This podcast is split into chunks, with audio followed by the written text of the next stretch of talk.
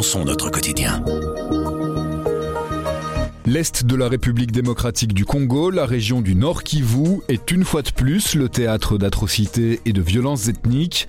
L'armée congolaise y combat un groupe rebelle, le mouvement M23. C'est une guerre de territoire avec en filigrane des millions de ressources minières, des pays voisins à l'appétit débordant et de profondes divisions tribales et ethniques. D'après les Nations Unies, les multiples conflits entre les différents groupes armés ont obligé plus de 500 000 personnes à fuir leur foyer. La capitale du Nord Kivu, Goma, est encerclée. Les habitants commencent à y connaître de graves problèmes d'approvisionnement. Colette Brackman, grand reporter au service Monde, connaît l'Afrique centrale comme sa poche. Elle est passée en studio pour tout nous dire de ce conflit. Je m'appelle Pierre Fagnard et vous écoutez Le Grand Angle du Soir.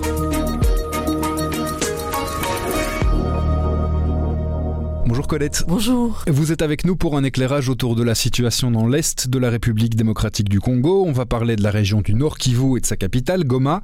D'abord, est-ce que vous pouvez nous décrire cette région? Ça ressemble à quoi, le Nord Kivu? Et on y trouve quel type de ressources? D'abord, c'est très beau.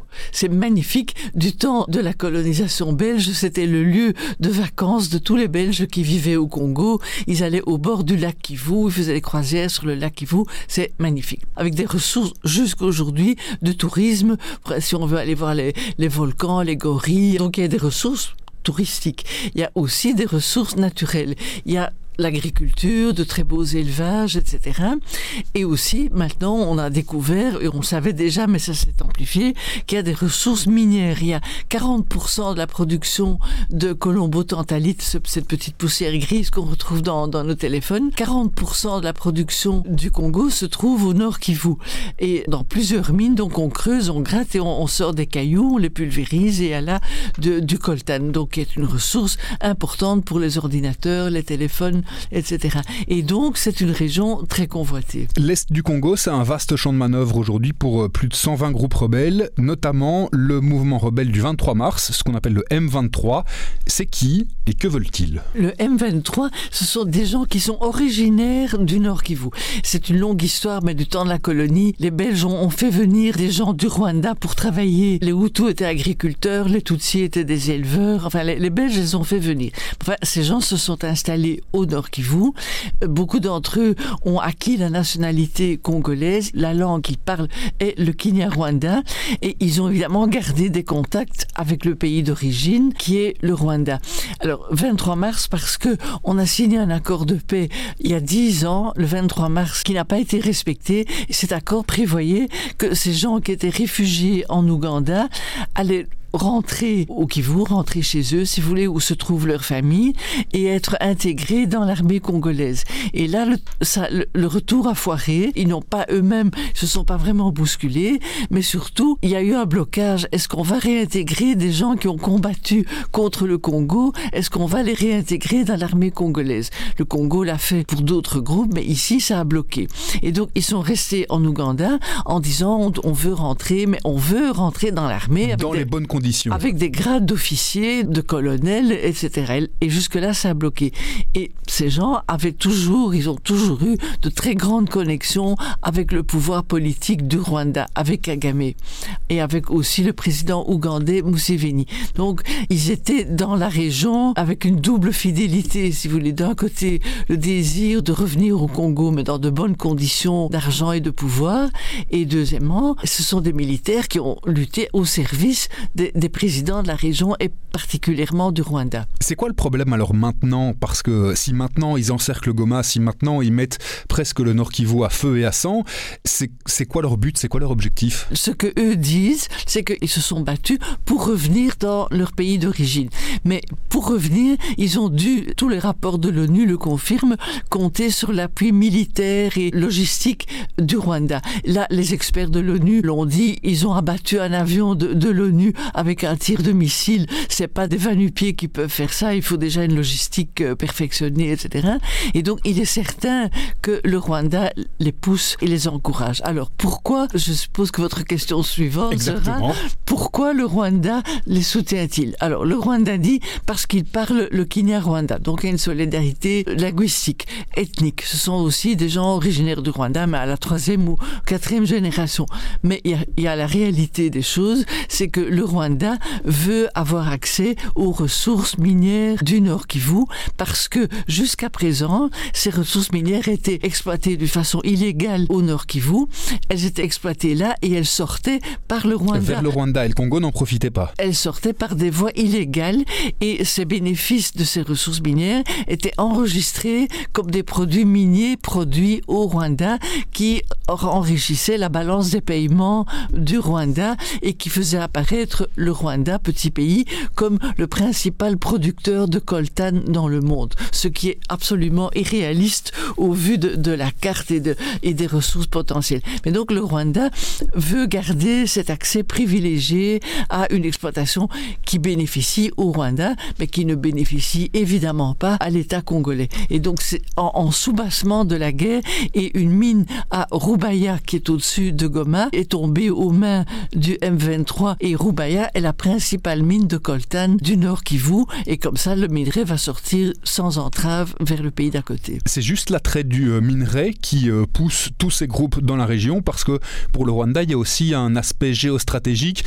Avoir accès au Nord Kivu, ça leur fait une, une base de repli, entre guillemets, en termes militaires, comme c'est juste à côté. Oui, là, c'est l'argument militaire. Le, les Rwandais sont des stratèges militaires, excellents soldats, officiers, etc. Et ils disent qu'il faut la profondeur, c'est-à-dire que le Rwanda est un tout petit pays.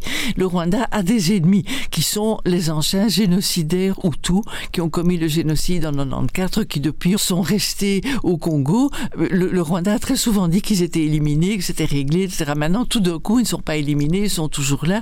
Ils représentent une menace pour le Rwanda. C'est possible, en fait, on n'en sait rien. Mais le Rwanda avance cette présence de miliciens Hutus hostiles au régime du président Kagame comme la raison de son intervention et il dit on ne veut pas se battre avec ces gens sur le sol rwandais qui est tout petit, extrêmement peuplé, ça ferait beaucoup de dégâts et donc on se projette dans le pays voisin et on mène la guerre en territoire congolais au nord Kivu qui entre parenthèses est tout aussi peuplé que le Rwanda et cette guerre qui se déroule au nord Kivu a déjà fait 500 000 personnes déplacées dans cette région. La situation aujourd'hui notamment à Goma qui est donc la capitale du Nord Kivu c'est quoi? C'est la ville est encerclée et pour les habitants, ça devient de plus en plus difficile? Oui, parce que le, le Massissi, les régions du, du nord Kivu, où se trouve le M23, sont des, des, régions aussi très riches du point de vue agricole. Et donc, elles approvisionnent pas seulement Goma, mais aussi Kinshasa. Tout, avant, tous les jours, il y avait des avions qui venaient de Kinshasa et qui embarquaient à Goma des légumes, euh, des haricots, des pommes de terre, des fraises, toutes sortes de... C'est le grenier du pays, quoi. C'est le grenier. Et donc, maintenant, bah, les régions productrices sont occupées occupé. Et donc ça, ça à Goma il y a des problèmes d'approvisionnement mais ça va plus loin. Même on, il y a une hausse des prix à Kinshasa il y a une hausse des prix euh, partout. Donc ça pose des problèmes. On a expliqué euh, le rôle trouble que joue le président rwandais Paul Kagame dans cette histoire. Il y a aussi le rôle des forces kenyanes de l'EAC l'Union Est-Africaine. Ça c'est aussi une, une bizarrerie si vous voulez de, de la situation. L'armée congolaise elle est en restructuration depuis 20 ans elle est corrompue elle est inefficace. Ça c'est une autre, une autre histoire. En tout cas, elle n'est pas efficiente face à ces rebelles qui sont soutenus par une armée qui fonctionne, celle du Rwanda. Et donc, le président congolais a conclu un accord avec les pays de l'Union Est-Africaine, le Kenya, l'Ouganda, le Soudan, le Burundi, ces pays voisins, pour dire venez nous aider. On, on fait un accord de réciprocité dans l'immédiat. Dans vous venez nous aider. Et vous venez nous envoyer des soldats pour et nous, vous aider nous à se défendre. envoyez des troupes et tout. Et à Goma, la zone où, où qui est entouré par le M23, ont débarqué des soldats kenyans. Ils sont pas venus tout seuls. Les Kenyans ont aussi implanté des banques, implanté tout une, un réseau économique. Ils ont ouvert un consulat à Goma. Et donc, il y a une, le Kenya qui déborde maintenant sur Goma, qui est une, une ville riche et potentiellement euh, importante. Par contre, l'armée kenyane ne se bat pas contre les rebelles et ne fraternise pas non plus avec l'armée congolaise. Alors que c'est pour ça qu'elle était censée être là. C'était le but de l'opération. Non seulement elle ne fraternise pas, mais quand elle a repris certains territoires aux rebelles du M23, elle les occupe et elle ne cède pas ces territoires à l'armée congolaise. Et donc les Congolais militaires et civils de la région se posent deux questions. Est-ce qu'on n'aurait pas été roulé dans cette affaire où les Kenyans finalement ils étaient avec nos ennemis mais pas mais pas avec nous? Et deuxième question, beaucoup plus difficile politiquement, est-ce que le président du Congo Félix Tshisekedi, est-ce que ou bien il s'est fait rouler et il est d'une naïveté inqualifiable ou alors il y a autre chose, ou alors il, s'y retrouve aussi. Est-ce que lui-même n'aurait pas un intérêt? Enfin, Et donc les gens ont de sérieux doutes, soit sur la compétence, soit sur l'honnêteté du chef de l'État. Et on est dans une année électorale où on va élire un président le fin décembre. Une dernière petite chose, dans euh, un de vos derniers papiers, vous parlez de Congo fatigue. C'est ça qui peut expliquer peut-être que on n'en parle pas tellement en fait de la situation à l'est du Congo alors qu'il s'y passe des choses terribles? Il y a ça il y a le fait que toute notre attention quand même est focalisée sur l'Ukraine, une invasion, etc. Mais il y a une invasion au Congo aussi.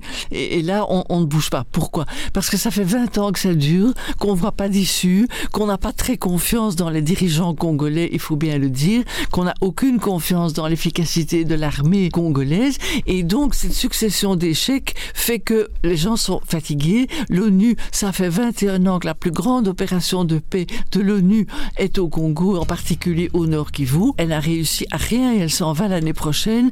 L'ONU aussi est fatiguée. Et donc c'est un peu ça le drame. Le Congo a réussi un peu à, fatiguer tout le monde et ses adversaires, les gens gourmands qui veulent un peu s'étendre sur le, le Kivu, bah, ils ont réussi aussi à, à tromper, à fatiguer l'opinion. Merci beaucoup Colette. Avec Grand Angle, le soir raconte, explique et décortique. C'est notre oreille sur l'actualité. Retrouvez-nous sur notre site, notre application et votre plateforme de podcast préférée. À bientôt.